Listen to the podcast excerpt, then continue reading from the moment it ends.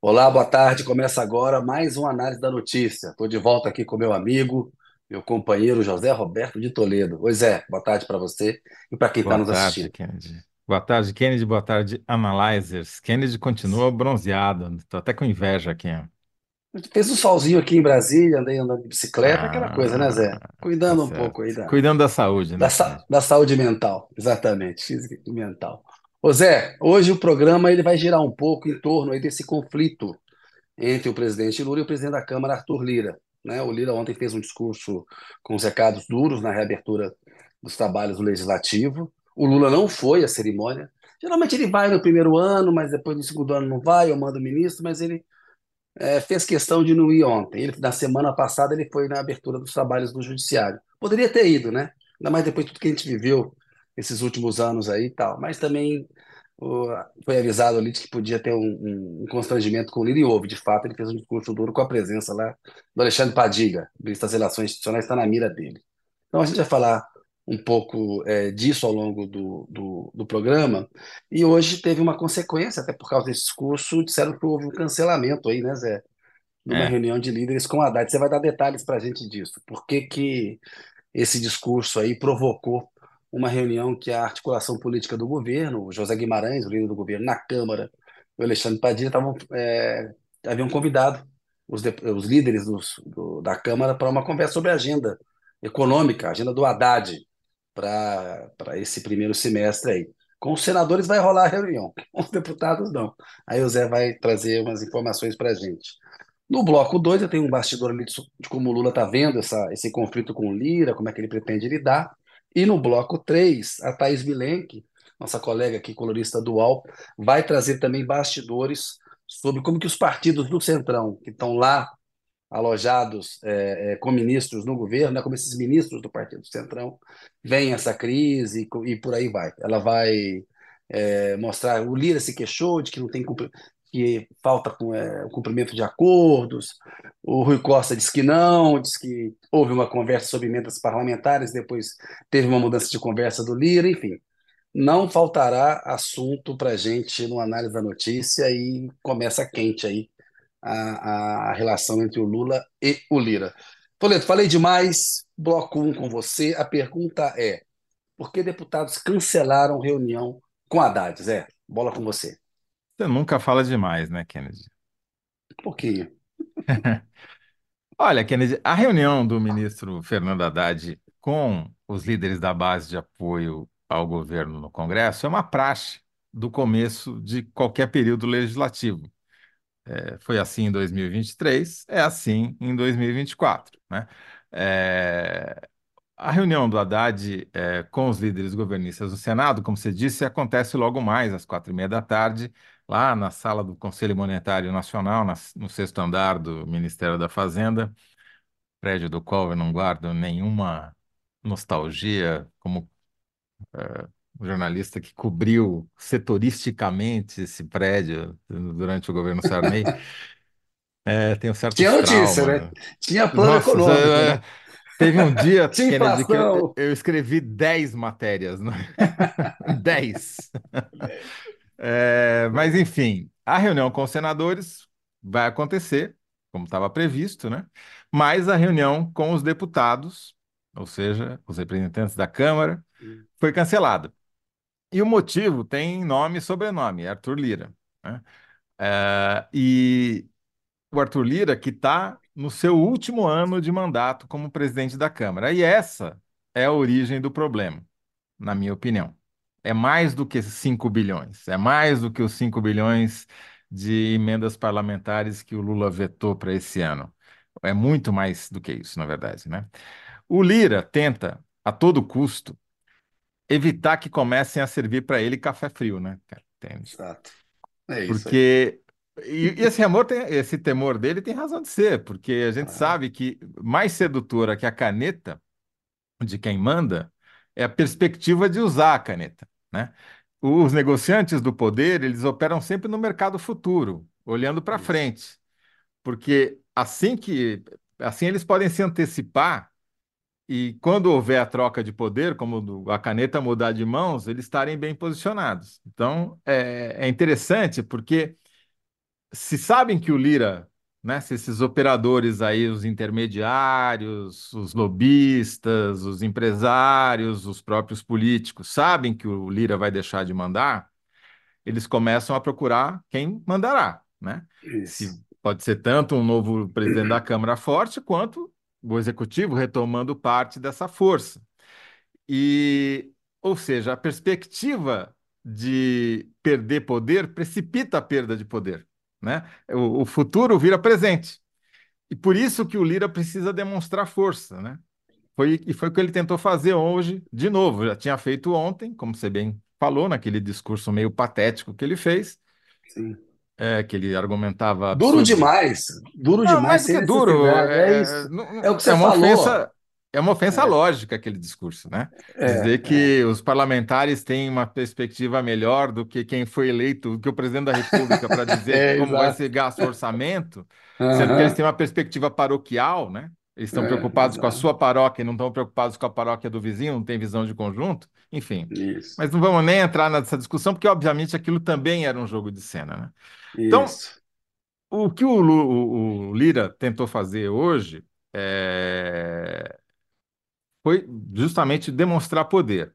Nessas reuniões, ah, que, como a que foi cancelada e que é a que vai acontecer no Senado, o governo e os seus aliados no Congresso definem juntos quais são as prioridades dos próximos meses. O que que vai ser votado, o que que vai ser votado antes, o que que vai ser Isso. votado depois, o que que vai ser adiado para o semestre seguinte. Mas tudo isso na perspectiva do executivo. Não significa que é como vai acontecer. Então, Isso. primeiro você combina com o seu time como é que nós vamos jogar, né? Ah, você joga por aqui, você entra por ali e tal. Depois você combina com o adversário ou com o aliado, Arthur Lira, se vai ser assim mesmo ou se ele Isso. tem uma opinião diferente e negocia, né, um meio termo de como as coisas vão acontecer. E o Lira, obviamente, sabe que é assim que as coisas funcionam, né? Se até eu sei, imagina o Arthur Lira, né? Então, a, o que que ele fez? Como ele estava precisando demonstrar, ele está nessa ânsia de demonstrar poder, de evitar que o café chegue frio na mão dele, ou na boca dele, ele se fez de desentendido, dizendo que não tinha sido convidado para a reunião.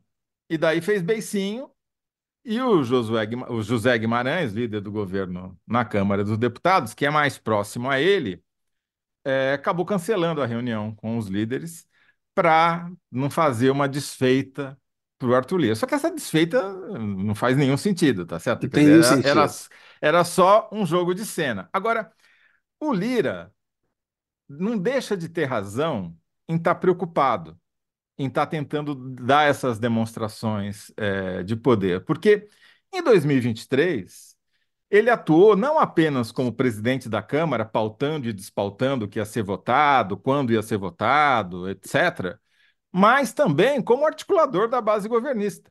Ele acumulou duas funções. E para isso ele enfraqueceu o quanto pôde o ministro que deveria fazer essa função, que é o Alexandre Padilha.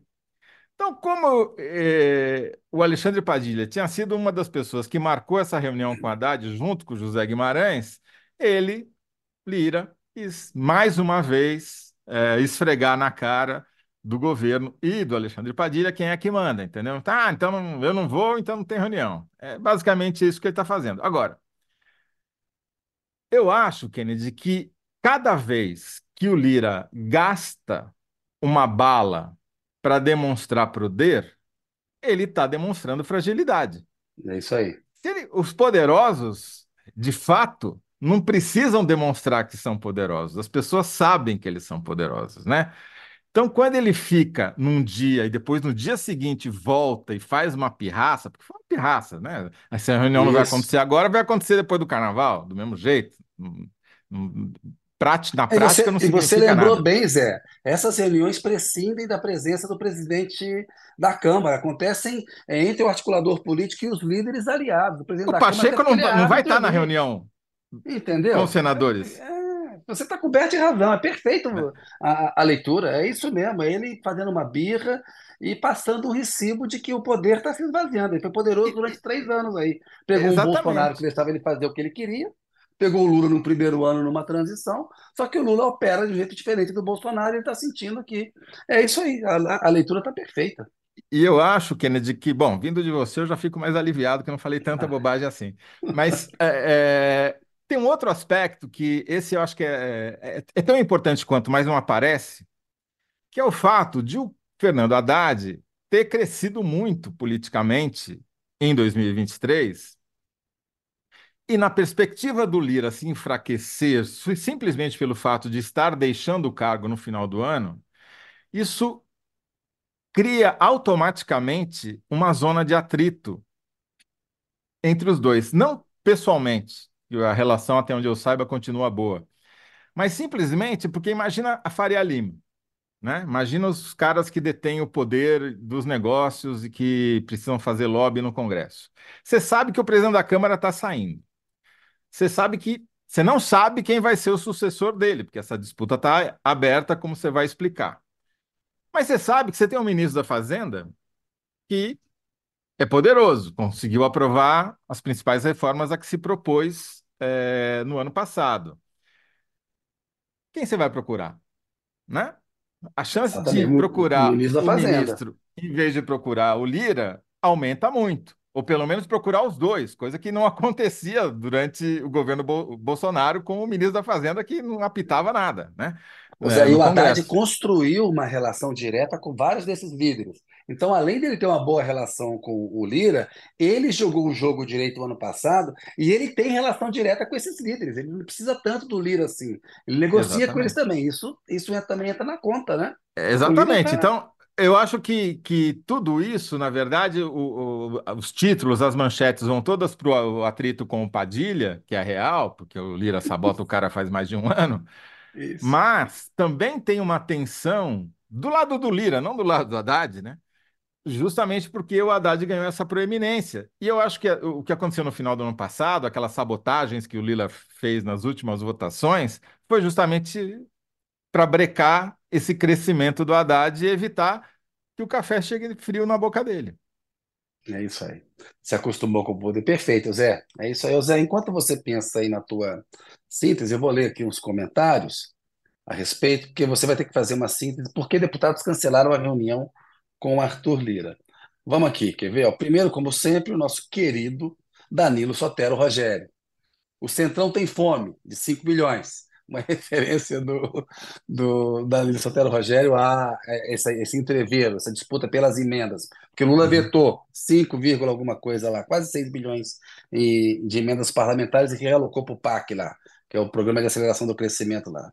É um rolo que o, ele e o Rui Costa, o Lira e o Rui Costa e o Lula estão travando aí.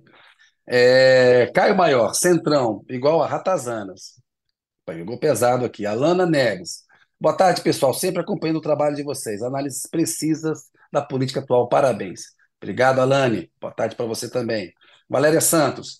Deputados querem mais grana, um verdadeiro saco sem fundo dos cofres públicos tem essa disputa mesmo pelo orçamento e eles, na última década, abocanharam uma fatia enorme do orçamento. É um negócio que o Zé isso, isso, é, né? é, isso, na verdade, é super importante. Você já falou isso várias vezes e eu acho que nunca é, é demais repetir. Desde 2015, tem um processo crescente de transferência de poder do executivo que foi enfraquecido pelas manifestações de 2013 pela eleição desastrosa de 2014 do jeito que aconteceu, por um placar apertado, o Aécio não reconhecendo o resultado, as manifestações Isso. de rua de 2015 até chegar no impeachment, o executivo foi perdendo o poder e, essa, e quem angariou o poder foi o legislativo, especificamente a Câmara dos Deputados, com as emendas, e o presidente da Câmara. Então, vem desde o Eduardo Isso. Cunha, que conseguiu derrubar uma presidente, depois o, o, o Rodrigo Maia, que confrontou o Bolsonaro, e, e aí o Arthur Lira. Então, é um processo histórico mesmo que a gente está vendo acontecer. Sim. É isso aí. Zé tá, ó, professor Evandro Faustino Santos, trio genial. Elogiando a presença da Thaís com a gente hoje, ela vai estar no bloco 3 com a gente. Admilson Oliveira, boa tarde. Ana Gruber também dando boa tarde de Curitiba. Raiando do YouTube dando um boa tarde. Nessa terça-feira, boa tarde para vocês três também. Ronaldo também, opa Kennedy, opa Toledo. Suzana, salve, salve, Thaís. Boa tarde, Carlos Toledo Kennedy. Boa tarde a todos de Bauru do Adão Machado. E é, o Admilson, Admilson Oliveira falou: Eu pensei isso, Toledo. Ele está se enfraquecendo. O Admilson está concordando com a sua tese aí, né? Ali Um voto, pelo dizendo, menos eu vou ter na enquete, então. vai ter, vai ter, já tem um garantido aí. Ali Antonelli falando cada vez melhor, viva Thaís também, enfim. Edilene Silva, Thaís Bilenque voltou, coração, coração, coração, quatro coraçõezinhos aqui. Furpuca Cacildes, precisa refazer a Constituição para corrigir, dentre outras coisas, o papel dos deputados. É, Luciana Muniz, boa tarde. Esses caras do Centrão são lobistas. Quais os grandes interesses por trás deles? É, eu não gosto muito de ficar demonizando também o Centrão, porque é uma realidade, a coisa de ratazana é meio pesada, porque É, não é um- uma verdade. coisa, é, não é verdade, né? É um jogo da política, eles são conservadores, os interesses muitas vezes são pa- paroquiais, enfim. Tem muita gente ali de biografia suspeita, mas é, ni- ninguém chegou lá por acaso. né? Foram votados, eles representam de alguma maneira o conjunto da sociedade brasileira que, que votou para o bem e para o mal nessas figuras. Ô Zé, como é que ficou a tua síntese aí? Por que deputados cancelaram reunião com Haddad? Vão achar que está errado e vão pedir para corrigir, mas é isso mesmo. Lira revela fragilidade ao demonstrar força a toda hora. Boa, é isso aí. Tá ótimo, é isso mesmo. Boa, Zé. Zé, vou passar a bola para você agora, entendeu? Sim, com prazer, Kennedy Elencar. Bom, é, eu queria saber de você, Kennedy, e essa é a pergunta aqui do, do segundo bloco, qual que é a tática do Lula para lidar com o Arthur Lira cada vez mais agressivo, todo dia demonstrando poder, tentando meio quase histérico já, né? É, O que que o Lula vai fazer para lidar com essa nova situação, que é um pouco diferente da situação de 2023, né? É, O Lula sempre repete que ele sabe que precisa mais da Câmara do que a Câmara precisa dele, mais do Lira do que o Lira precisa dele, porque ele não tem maioria no Congresso Nacional. Teve que construir uma base é, muito ancorada nos partidos do Centrão. Os partidos de esquerda não chegam ali a, a 150 parlamentares, tem 513, precisa de mais uns 300 ali para você ter um quórum suficiente para você votar, por exemplo, as emendas parlamentares é, as, a proposta de emenda à Constituição, né, não as emendas parlamentares. Então, é, é, não é uma briga de peito aberto, ele não vai fazer como a Dilma fez com o Eduardo Cunha, de, na sucessão do Lira, lançar um candidato do PT. O Lula ad, admite e acha que terá mesmo que é, fazer uma composição com um candidato do Centrão. Mas aí a coisa começa a apertar para o Lira, e tem a ver com esse enfraquecimento, porque o franco favorito para o Lira, o, candidato do coração do Lira, é o Elmar Nascimento, do União Brasil. É o com o líder com quem ele mais tem afinidade, é quem ele gostaria de colocar lá, é quem ele acha que se for para sucedê-lo, ele vai manter uma influência forte. E o Lula começou a dar uma piscada para o lado do é, Marcos Pereira, o presidente do Republicanos, que é vice-presidente da Câmara. Né? O Marcos Pereira começou é, esse terceiro mandato do Lula meio distante, o ano passado, mas vem ensaiando uma aproximação. Viajou com o Lula na sexta-feira passada para São Paulo, é muito habilidoso, é da Igreja Universal do Reino de Deus. O Lula quer uma reaproximação com os evangélicos por conta da reeleição de 2026. E ele tem um estilo menos trator do que o do Lira e do Elmar Nascimento. O Marcos Pereira é bem, é quase aquela coisa mais mineira. Enquanto o Lira repete um pouco aquela truculência do Eduardo Cunha, o Marcos Pereira é mais jeitoso, né? E tem aí um, um, uma revelação é, política, no entender do Lula, que é o, o Silvio Costa Filho, o ministro de Portos e Aeroportos, que é, é do Republicanos, como o, o, o, Marcos Pereira, é muito habilidoso e tem ajudado o Lula a fazer umas costuras ali no Centrão. Então, assim, tá ali num bolso de colete do Lula. Vamos ver, os, os candidatos que estão disputando para valer na base, lá no Centrão, é, nesse grupo mais conservador, são o Marcos Pereira, do Republicanos, e o Elmar Nascimento, é, do União Brasil. Você tem o Isnaldo Bulhões, do MDB, que também quer, e tem o líder do PSD, o Antônio Brito, da Bahia, que também gostaria de ser presidente da Câmara, mas eles estão no segundo pelotão aí. Aí o que, que o Lula pretende fazer? Dar um pouquinho de corda para o Marcos Pereira, que inclusive também é do partido do Tarcísio de Freitas, governador de São Paulo, com quem o Lula é, travou ali uns acenos, uns freitos na, na semana passada. O Lula não é trouxa e interessa, né? Eles fizeram um acordo ali para uma obra no Guarujá, ligando Guarujá e Santos, que de fato é importante, e, e, e o Lula está nessa tentativa de ampliar os apoios. Então, o Lula quer segurar o Alexandre Padilha, não quer entregar a cabeça do Alexandre Padilha, mas a gente sabe que ministro é fusível, né? Assim, vai até um determinado momento. O Lula, em outros mandatos deles, não ia entregar a cabeça de um ministro, aquele ministro não cai, não cai, não cai até o dia que cai. A gente sabe como é que funciona isso, né? Mas Você por falou hora... a palavra-chave: ministro é fusível, serve para ser trocado. É isso, entendeu? É exatamente. A gente já viu isso cobrindo outros governos do Lula.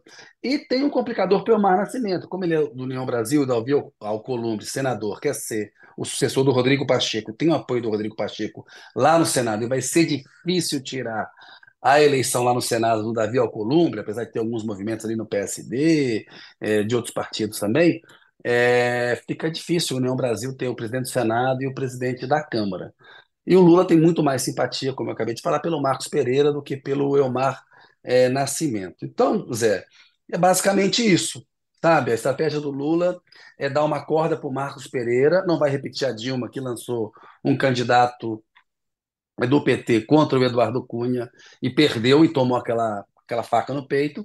E você lembrou bem, o Lira está se enfraquecendo, mas tem um ano de mandato pela frente, Sim. define a pauta da Câmara, ainda pode, né? E tem a briga das emendas parlamentares, que não é irrelevante, que é poder. Não. Né? E que o Lula está tentando tirar com jeito, né? Aí acabou o orçamento secreto, migrou para outro tipo de, de emenda, e tinha um acordo para se alocar no PAC, eles querem retomar. Essa briga a gente vai assistir. E você é, lembrou bem, o poder que o Haddad conseguiu conquistar na interlocução com o Congresso, é, o Lira vai, é, vai, há um enfraquecimento natural. Ele foi um presidente muito forte com o Bolsonaro. Né? um presidente que protegeu o Bolsonaro na pandemia e mandou e desmandou. Né? O, o Arthur Lira na presidência da Câmara e o Ciro Nogueira lá na Casa Civil do Bolsonaro. E no primeiro ano do Lula, né, com o PEC da transição, tendo que administrar um orçamento que foi feito no governo anterior, e um começo e uma formação de uma base, era importante uma composição do, é, é, com o Lira. Então o Lula vai resistir. Eu acho que o jogo de luta do Lula com o Lira é um balé aí que vai ter ataques, recuos, né? e conta também, tem uma parcela importante nessa tática, já encerrando aqui rapidamente, que é a boa relação com o Rodrigo Pacheco. O Lula está cultivando isso o tempo inteiro. Nós já falamos aqui é, no ano passado sobre a, a tentativa, a, essa articulação que o Lula quer fazer para apoiar o Rodrigo Pacheco para o governo de Minas em 2026, tem aquela questão da renegociação da dívida de Minas Gerais, tem viagem para Minas Gerais é, do Lula em breve, então o Pacheco, nesse, nesse jogo aí, é, é, nessa balança de poder entre executivo e legislativo, o Lula quer ver se ajuda mais, até porque a briga do Pacheco maior, o atrito está lá com o judiciário. Mas é isso, Zé. Ótimo, Kennedy, muito boa intervenção. Kennedy, é, estava pensando aqui, ouvindo você falar, talvez aquela risada desbragada do Lula com o governador de São Paulo, que é do mesmo partido que um dos candidatos à presidência da Câmara, que não é o candidato do Lira, né, do Republicanos, é, tenha também girado ali uma porca apertando o, o calo do Lira, né?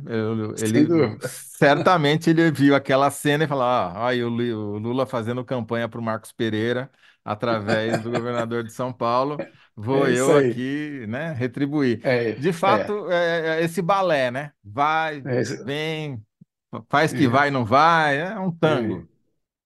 E o Lula tem experiência com isso, né? Esse, quilometragem para fazer esse balé ele tem. Tem que se dedicar, porque Sim. esse ano ele vai ter uma agenda mais doméstica, agora vai para a União Africana, mas ele tem que entrar mais na articulação política, porque o, o Padilha está muito bombardeado. E o Lula quer proteger, não quer dar a cabeça do Padilha, então ele tem que participar mais, é, entrar mais em campo. E é, é natural, né? É natural pra, até para poder fazer frente a esse Congresso que se fortaleceu muito na última década. Né? Vou ler alguns comentários aqui com vocês aguentam aí que a Thaís já está no estúdio, ela vai entrar a qualquer momento. Aguenta a ansiedade, eu sei que é grande, é minha também, mas espera aí. O Marco Marangoni diz o seguinte: Lula vai agir como mineirinho, espera a fera acalmar. Admilson Oliveira concorda, é isso aí. Fufuca Cacildes diz: Lula poderia fazer plebiscito para encostar a lira na parede. Esse negócio de fazer plebiscito não terminou bem da última vez que um presidente não, falou isso. Não, terminou não, em impeachment. Terminou mal pra caramba, é melhor não. Pode ser. E plebiscito é aquela coisa. Bom, é... e quem aprova o plebiscito é o Congresso, quer dizer, não tem a menor possibilidade disso acontecer, né? É... E a enquete ficou assim, Kennedy. É, quem respondeu melhor? Toledo. Lira revela fragilidade ao demonstrar força toda hora. Público Centrão tem fome de 5 bilhões. Kennedy, qual que é a sua síntese para o segundo bloco? Lula quer evitar que o preferido de Lira assuma a Câmara. Se couber em 2025 é uma informação a mais. Mas que o tá. preferido de Lira, de Lira assuma a Câmara, que é o Emar Perfeito. Nascimento. Ou, Ou seja, também, Lula, ele está apoiando centrão, mas... a oposição, né? Ao Lira. É, Lula topa centrão, mas não quer candidato de Lira, né? Vamos ver tá com a Marina lá. É, é, é dividir para governar, né? É isso aí. É isso então. E dá para dividir o Centrão, que até tem dois blocos no Centrão, né? Eles não são uma coisa monolítica sob a liderança é, é, do Lira. Mas bora lá chamar a Thaís, não? Cou coube seu título aqui. A Marina coube, conseguiu aí... fazer caber. Marina é craque, pô. Kennedy, Thaís Lula quer que... evitar que preferido de Lira assuma a Câmara em 2025. Boa. É isso aí. Tem que reduzir essa, essa dependência do Lira, porque ele faz um jogo pesado mesmo. O estilo trator dele é complicado. E a gente está vendo. Tá, tá, errado, Zé. A gente entende que houve um, um crescimento do poder do Congresso, isso acontece na, nas democracias, teve uma década de confusão que contribuiu para isso, mas não, não tem sentido é, abocanhar dessa maneira e mostrar os dentes dessa maneira. Está errado o que o Lira está fazendo, no caso aí. Né? A Thaís está pronta não? Cadê ela? Nasceu ah, pronta, Thaís Bilenque. Olá, Thaís, bem-vinda. Oi, Kennedy. Prazer, Tudo obrigada. Bem? Tudo bom? Prazer ter você aqui. Tudo jóia. Feliz Kennedy, por que, que ela está mais bonita que a gente, Kennedy? Ah, porque ela é mais bonita que ah, a gente. Talvez por isso, né? Bom, se vocês vissem os refletores que estão aqui, olhando ah, nesse estúdio profissional, isso daqui. Ah, bom, tá no estúdio. Tá a vendo? produção do UOL também é outra coisa, né? É isso aí também. Tratamento privilegiado, né? é isso aí. Tudo merece, merece, merece, merece. Merece, merece. Merece, A gente chega lá, a gente chega lá. Ken. A gente chega, chega lá. um dia, quem sabe. Um dia. É... Ô, Thaís, nossa amiga aqui, nossa colunista aqui também é, no UOL. É, Thaís, a pergunta que vai ser feita para você, que nós vamos tentar chegar a uma síntese, é a seguinte: como os ministros dos partidos do Toma lá da cá se referem ao governo Lula. Né? Os ministros do Centrão, que estão alojados lá, e a gente estava aqui falando no bloco 1 e no bloco 2, no contexto desse confronto na relação entre o Lira e o Lula. Palavra com você, Thaís. Pois é, Kennedy, Toledo, eu andei conversando com alguns dos ministros do governo esses últimos dias e chama muita atenção o léxico que eles usam para se referir ao governo. É, então, você tem ministros que falam em nome do governo, falam do presidente Lula né, como o seu superior, como o seu chefe, e tem ministros que não, embora sejam tão ministros quanto os outros, é, se referem ao governo como o governo deles, né, o presidente Lula como uma figura de quem ele ouve falar, de quem ele lê notícias a respeito é, uma coisa que não é dita objetivamente, mas que nas entrelinhas fica muito claro que eles respondem a um outro grupo, pertencem a um outro grupo, embora estejam efetivamente instalados na esplanada dos ministérios. E, e esse é um sintoma, talvez, justamente é, da composição do governo e, e, o PEC parou, né? O PEC está agora, a retomada das atividades do Congresso e todo o embrólio que vocês estão discutindo aqui, que, enfim, é o que está pautando o noticiário. É, o grupo do Lira tem seus ministérios, o Centrão tem seus ministérios e não é só o grupo do Lira que está representado, mas é, eles querem mais e isso não é suficiente, né? Como a gente já percebeu ao longo do primeiro ano de governo inteiro, não é suficiente para eles entregarem votos. Né, da, da pauta do governo no Congresso. E isso está na boca dos ministros, literalmente. É, é, essa história da, do, do, vocabulário eu acho sempre muito legal, porque os políticos, como seres humanos, sempre se entregam pela boca, né? E morrem por ela também, né? E o fato de eles se referirem ao Lula e ao governo como governo deles diz tudo, né? É, só esse pedaço aqui é meu, é nosso, do Centrão, não é do governo, e precisamos de mais avançar no governo deles, né? Agora, uh, a gente estava discutindo aqui, Thaís, que essas demonstrações repetidas de força que o Arthur Lira deu ontem no discurso, dizendo que quem manda sou eu, e hoje provocando o cancelamento da reunião da Haddad com os deputados, é, na meu ver, acabam fragilizando ele, porque quem é poderoso mesmo não precisa ficar dando demonstração de força todo dia, né? Ele já está consolidado. Agora, por outro lado, um, um, poderoso acuado, e ele ainda tem muito poder, né? Tem poder de definir a pauta da Câmara, colocar as coisas em votação ou não colocar, no limite até é, aceitar um pedido de, né, de impeachment, como fez um dos antecessores dele no, no cargo. Claro, não é isso que nós estamos falando, que isso está muito longe de acontecer agora, a circunstância é muito diferente, mas o poder da, do presidente da Câmara é, é desse tamanho, né? E é claro que um cara tão poderoso como esse se sentindo aparentemente acuado pelo comportamento que ele está tendo nos últimos dias, é muito perigoso, né? É, como é que você tá? Como é que você vê a, a, escalada dessa, desses conflitos aí? É, eu, Esse risco Lira, né?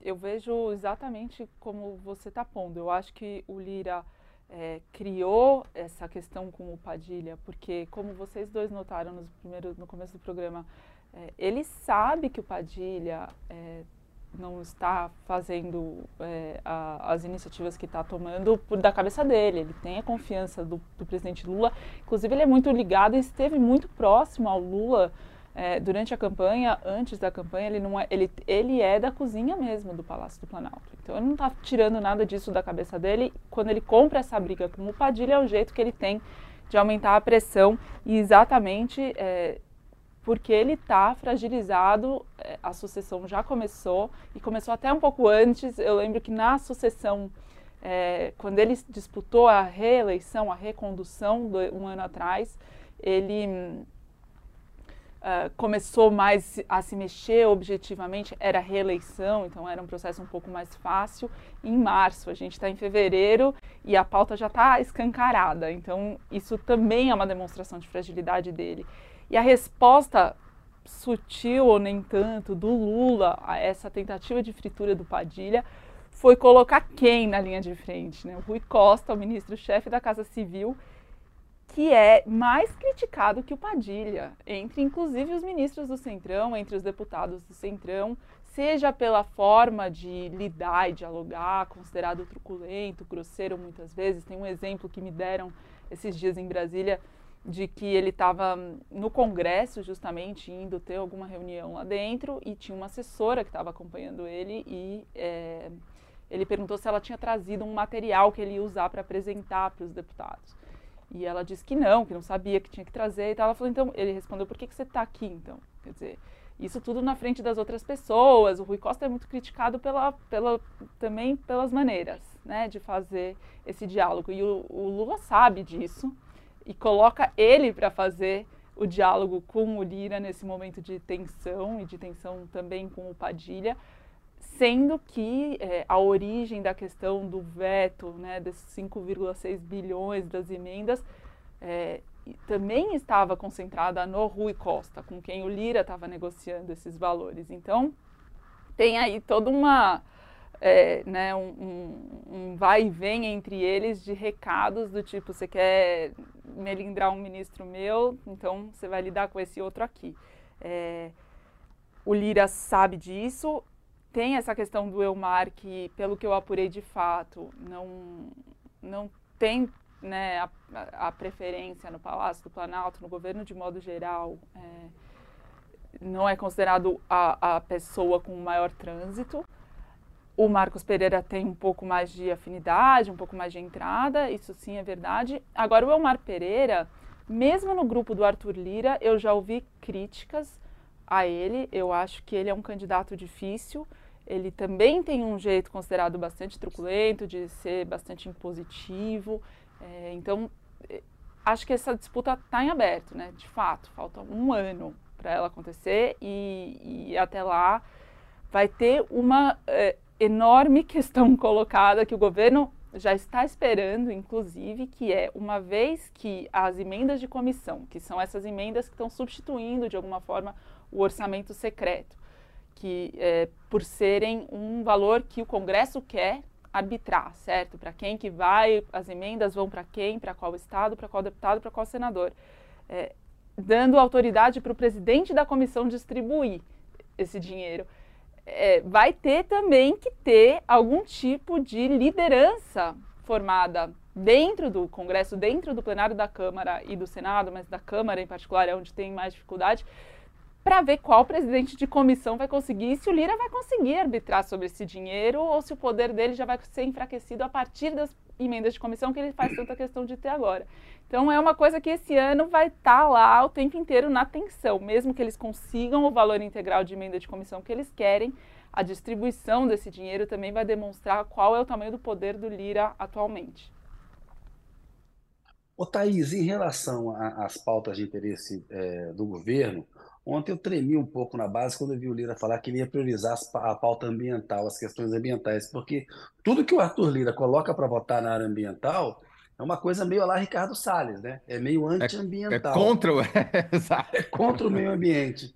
É, porque na, quando ele coloca pauta econômica, ele atende a Faria Lima, ele faz ali um jogo de cena com Haddad, briga, é, endurece, manda um recado e tal, mas acaba entregando uma coisa, porque na, na, ele meio que se blindou, inclusive do, das acusações de corrupção, ao prestar um serviço é, é, para a Faria Lima. Né? Está muito alinhado com os interesses da Faria Lima. Quando ele fala dessa questão da pauta ambiental, você que está acompanhando ali, você acha que vem coisa, coisa ruim aí para a área do meio ambiente? Mais problema? Kennedy, eu acho que a pauta ambiental ela vai se impondo aos poucos. Então, é, mesmo quem é do agro menos progressista, do agro que, enfim, está mais preocupado por todos os seus motivos, em, em, enfim, no negócio dar certo, no faturamento, tem que ter preocupações ambientais. Então, o nome ambiental, dizer que a pauta ambiental é uma prioridade por si só, não diz tanta coisa. Tem que ver que tipo de pauta. Agora, de fato, se você olhar o serviço que ele prestou, né, os serviços prestados pela Câmara no ano passado em relação à pauta ambiental foi a aprovação do marco temporal, é, as outras pautas que agora me escapam, enfim, não foi nada da agenda ambiental é, do, por exemplo, Ministério do Meio Ambiente ou das ONGs que atuam nessa área, outra pauta ambiental. Então tem que definir melhor. É, na verdade, que ele chama de pauta, pauta motosserra, né? pauta motosserra. É isso. Então. Vai lá, Zé. Não, não, só, vai, desculpa, só, vai, só, tô, só tô interrompendo a Thaís aqui, é fora de momento. Mas, Thaís, além disso, que você está previsto, pelo que você, as incursões que você fez em Brasília, quem que podem emergir como atores interessantes nesse ano, uh, seja na, no próprio governo, seja no relacionamento do executivo com o Congresso? É, eu, eu vejo o Marcos Pereira crescendo bastante. Acho que ele tem realmente, pela questão partidária, pela entrada com, né, ser do partido ligado à Igreja Universal, então a questão dos evangélicos, eu acho que ele é uma figura. E eu lembro que durante o ano passado, é, a reeleição do Lira foi né, sacramentada na negociação da PEC da transição, antes do Lula assumir, vocês lembram que eles tiveram que negociar a PEC da transição para dar o aumento prometido no Bolsa Família durante as eleições. Então a negociação do Lira ficou pavimentada já naquele momento, antes de começar a brincadeira, ela já estava resolvida. É, mas imediatamente depois disso, bom, veio a posse, o 8 de janeiro, quando o governo teve que começar a trabalhar com o Congresso, eles começaram a estimular pontes com estas outras lideranças e outras figuras com as quais eles poderiam tentar negociar é, e prescindir do, do Arthur Lira. E o Marcos Pereira foi uma pessoa muito importante nesse momento, porque ele assume como vice-presidente da Câmara nessa, nesse segundo mandato do Arthur Lira, coisa que ele não conseguiu fazer, embora tenha tentado no mandato anterior. Então, ele reassume uma posição de poder, de prestígio, ele tinha tido uma, um protagonismo forte na, na, no mandato do, do Rodrigo Maia como presidente da Câmara. Ele volta e ele volta com uma bancada forte, com um bloco forte. Eu acho que ele é um investimento silencioso do governo nesse sentido. E, enfim, tem as, a, a, alguns ministérios que foram ocupados pelo Centrão que também fazem essa ponte importante. Então, o Silvio Costa Filho, que assumiu o Ministério de Portos e Aeroportos, tem tido também um papel, embora é, já seja do grupo ligado ao PT e ao Lula bem antes do governo, inclusive, mas pode ajudar nesse canal. Eu acho que o governo investe né, em alternativas no Congresso, como faz no Supremo também, para não ficar nas mãos dos mesmos, que querem sempre priorizar os seus próprios interesses, obviamente. Então, isso é uma estratégia clara do governo, que deu um pouco mais certo, um pouco menos, eu diria que um pouco menos nos últimos meses, um pouco mais no começo do governo, e agora eles precisam refinar um pouco, porque no Congresso está bem complexo, né, na Câmara dos Deputados, sobretudo. O, Essa coisa do Omar Nascimento que, que, fala, que fala, estava falando, não, não, né? vai lá, vai lá, vai lá. o Elmar Nascimento não é consenso nem lá no União Brasil, tem resistência interna a ele. Então, primeiro tem que costurar ali no União Brasil, e, essa, e, tá, e o fato de ser muito ligado ao Lira acaba sendo ruim para ele, porque o Lira fazendo essas demonstrações explícitas de fraqueza ao tentar aparentar força, isso acaba de alguma maneira atrapalhando o Elmar Nascimento, né? E o outro que é mais jeitoso começa a avançar nesse tabuleiro aí. Ele está investindo Zé. em festa de, de Réveillon, agora em festa de Carnaval. Ele vai ter que fazer um pouco mais do que festa, porque não adianta, né? É curioso que os dois políticos baianos que estejam em maior evidência, que é o Rui Costa, ministro-chefe da Casa Civil, né? quase um primeiro-ministro ali do governo, e o Omar Nascimento, que é o candidato do Arthur Lira à sua própria sucessão, não tenham nada do, do né, do estereótipo do político baiano, né? É, sejam tão truculentos e duros assim, que o mesmo Antônio Carlos Magalhães, que é o protótipo, né, do, do político baiano, foi governador várias vezes, etc. Ele tinha dois lados, tinha o Toninho malvadeza, mas tinha o Toninho ternura também, depende de quando ele ele sabia usar isso muito bem, né? E, inclusive com jornalistas, né? A famosa frase que eu já falei aqui que eu não me canso de repetir. É... Muito boa. Vai lá, Zé. Só jornalista tem dois tipos, que é aquele que você compra com informação e aquele que você compra com dinheiro. Só não pode confundir os dois, né? É... Não vai oferecer dinheiro para quem quer informação e não vai dar informação para quem quer dinheiro. Ele falava é, isso com a propriedade de ser dono de jornal, é. né? Mas enfim. É. Agora, Thaís... Não, e é bem lembrado é. isso, porque o Elmar Nascimento e o Rui Costa são de grupos antagônicos e eles fazem. O, Elmar Nascimento liderou uma oposição ferrenha ao governo do Rui Costa na Bahia. E agora tem, tentar costurar essa relação de novo desde o ano passado já é uma dificuldade, sempre foi.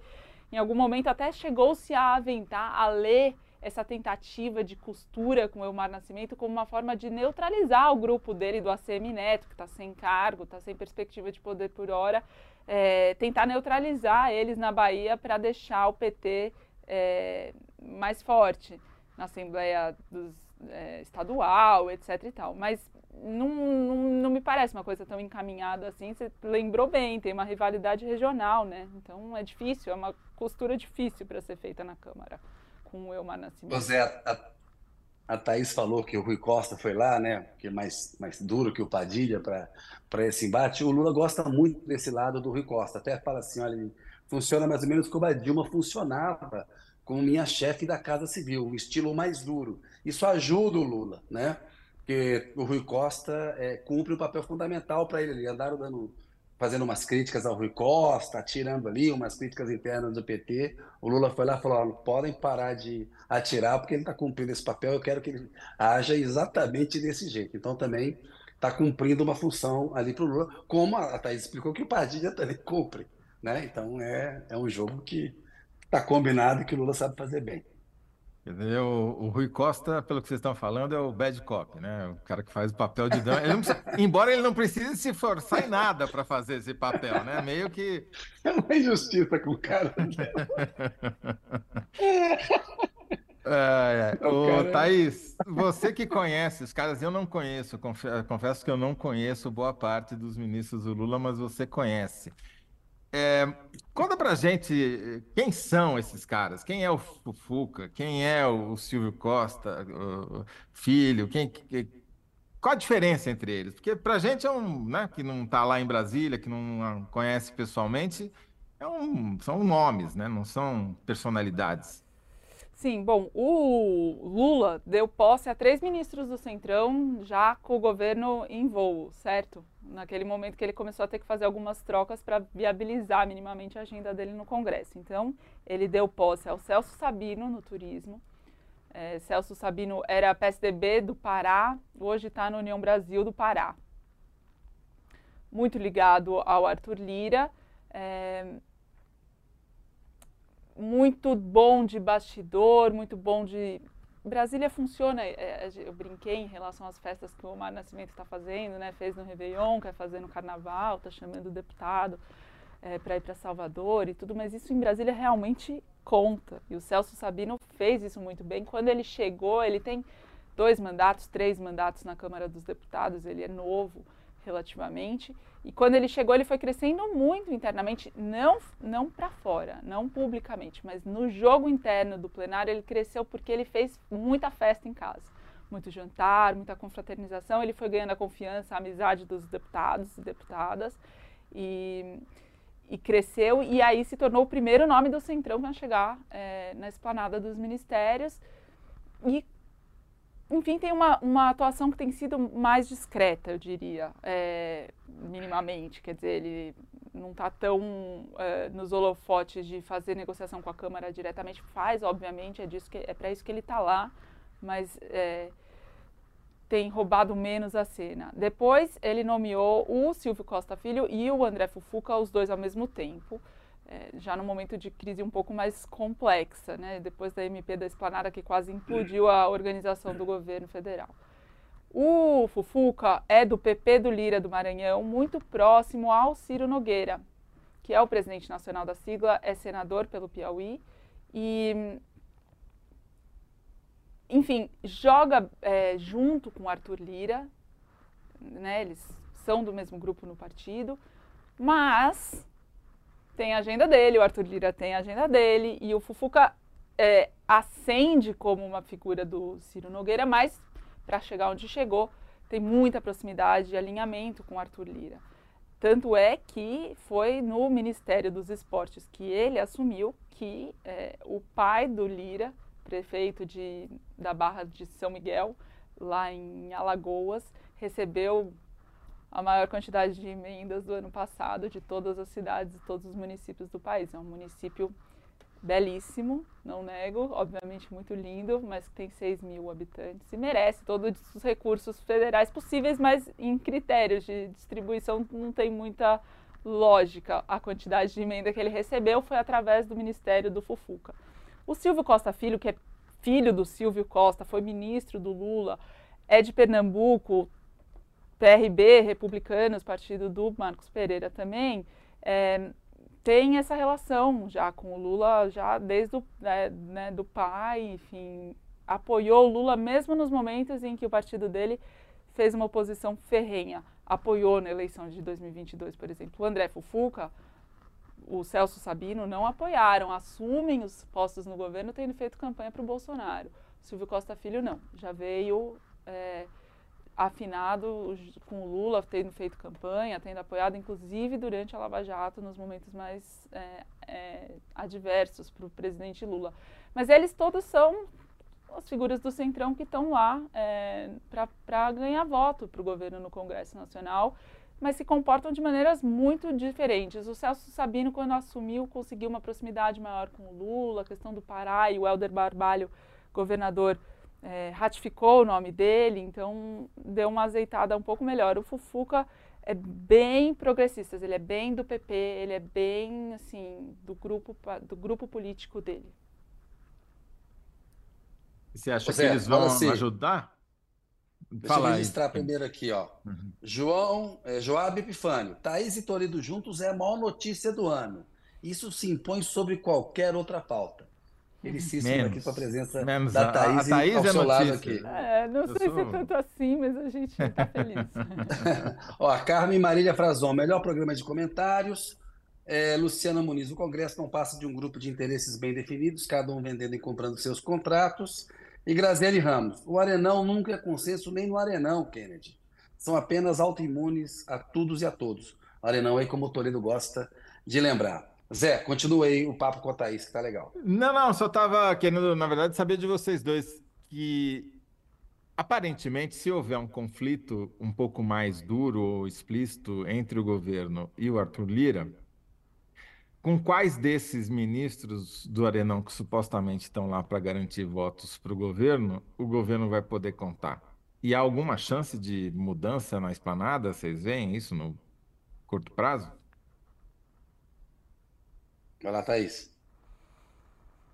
é, mudança na esplanada, acho que está sempre, sempre em jogo, né? Sempre em questão. Desde a, dessa reforma que deu posse ao, ao Fufuca e o Silvio Costa Filho, já está dado que agora, abril, maio, enfim, no, nos próximos meses teria uma nova reforma, inclusive contemplando as alianças da eleição municipal desse ano.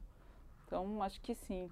Agora, a primeira pergunta que você fez é sobre se os grupos podem mudar, quem está no governo sair, por exemplo? Quem... Não, não, digo no sentido de se, se imagino que em algum momento pode vir a acontecer do, de ter uma disputa por votos, que demande votos entre o Arthur Lira e o governo.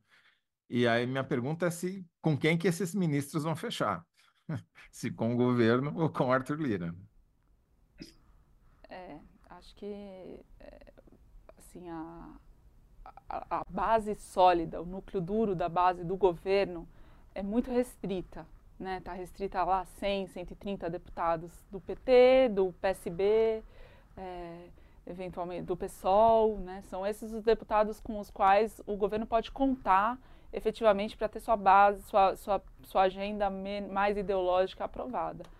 Todos os outros são votos de negociação por negociação. PSD, MDB, né, bancadas grandes e importantes, não, são bancadas que têm uma divisão ideológica no país muito nítida. Então, no Nordeste estão mais alinhados ao PT, no Sudeste e no Sul estão mais alinhados né, ao bolsonarismo, uma agenda de direita de modo geral é, com esses votos, o governo acho que nem conta efetivamente.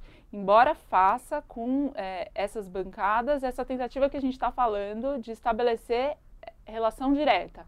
Então, não é à toa que tem o Isnaldo Bulhões, deputado do MDB de Alagoas, do grupo político do Renan Calheiros e Renan Filho, como um potencial candidato é, a presidente da Câmara é, não é visto como um nome com grande viabilidade, mas é um nome que está colocado, e também o Antônio Brito, do PSD, do Kassab, também colocado, da Bahia, é, para poder, é, enfim, ter um diálogo direto com o governo e ter por onde negociar. Então, eles colocam as candidaturas, essas pré-candidaturas, também como uma forma de se colocarem no jogo.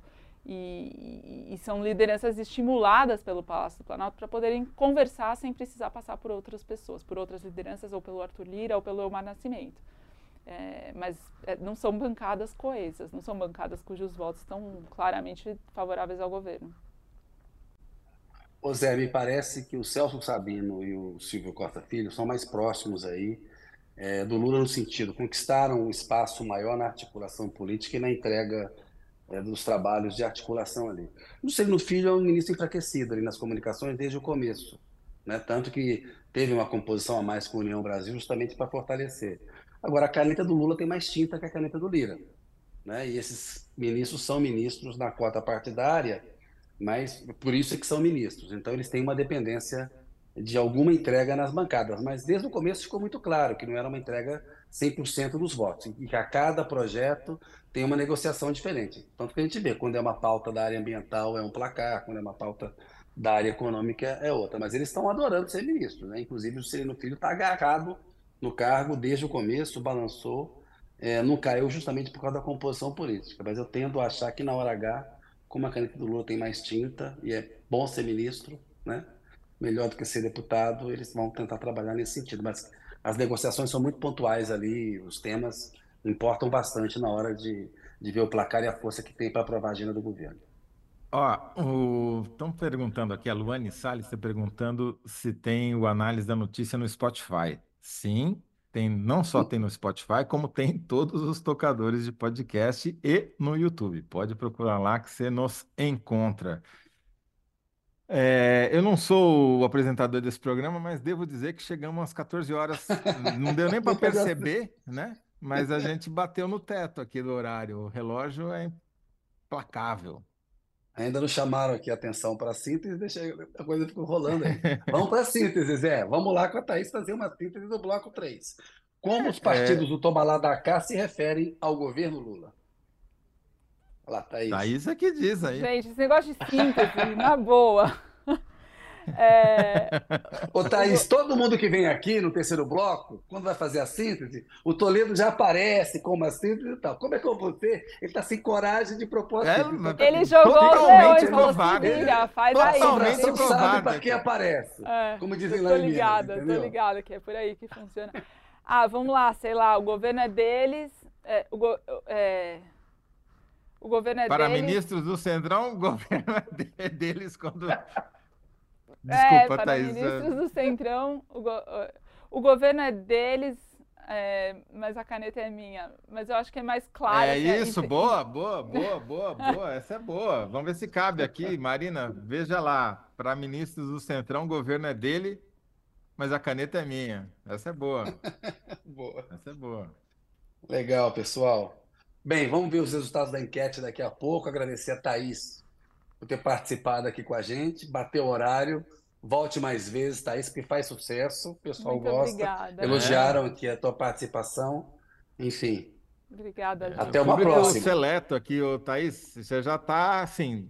É só você bater na porta que ela vai estar tá aberta, viu? Não precisa nem bater. Já está incorporada ao análise já. Legal. Exatamente. Ainda mais Obrigada. que ela já está fazendo de dentro do estúdio, né?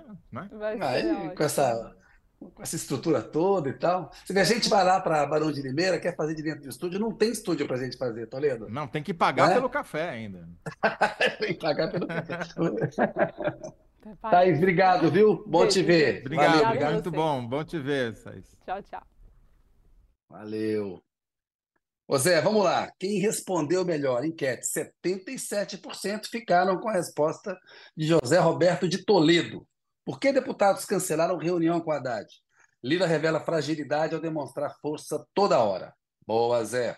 Bloco 2. É mais para wishful thinking, eu acho, esse placar do que qualquer outra coisa, mas eu vou aceitar de muito bom grado essa vitória Nossa. avassaladora aqui. Boa, aceite porque está correto. Bloco 2. Qual a tática de Lula para lidar com Lira cada vez mais agressivo? Lula quer evitar que o preferido de Lira assuma a Câmara em 2025. Bloco 3, Thais Bilenque, porque os ministérios cedidos ao Centrão não garantem maioria para Lula. Para ministro do Centrão, do Centrão, o governo é deles, mas a caneta é minha. Vé, até amanhã, duas e meia da tarde, é outro horário amanhã, né? Estamos Isso. nessa vibe aí. Foi um prazer. prazer é Valeu. Nosso. Até amanhã, Zé. Aquele abraço. Tchau, obrigado. Um abraço.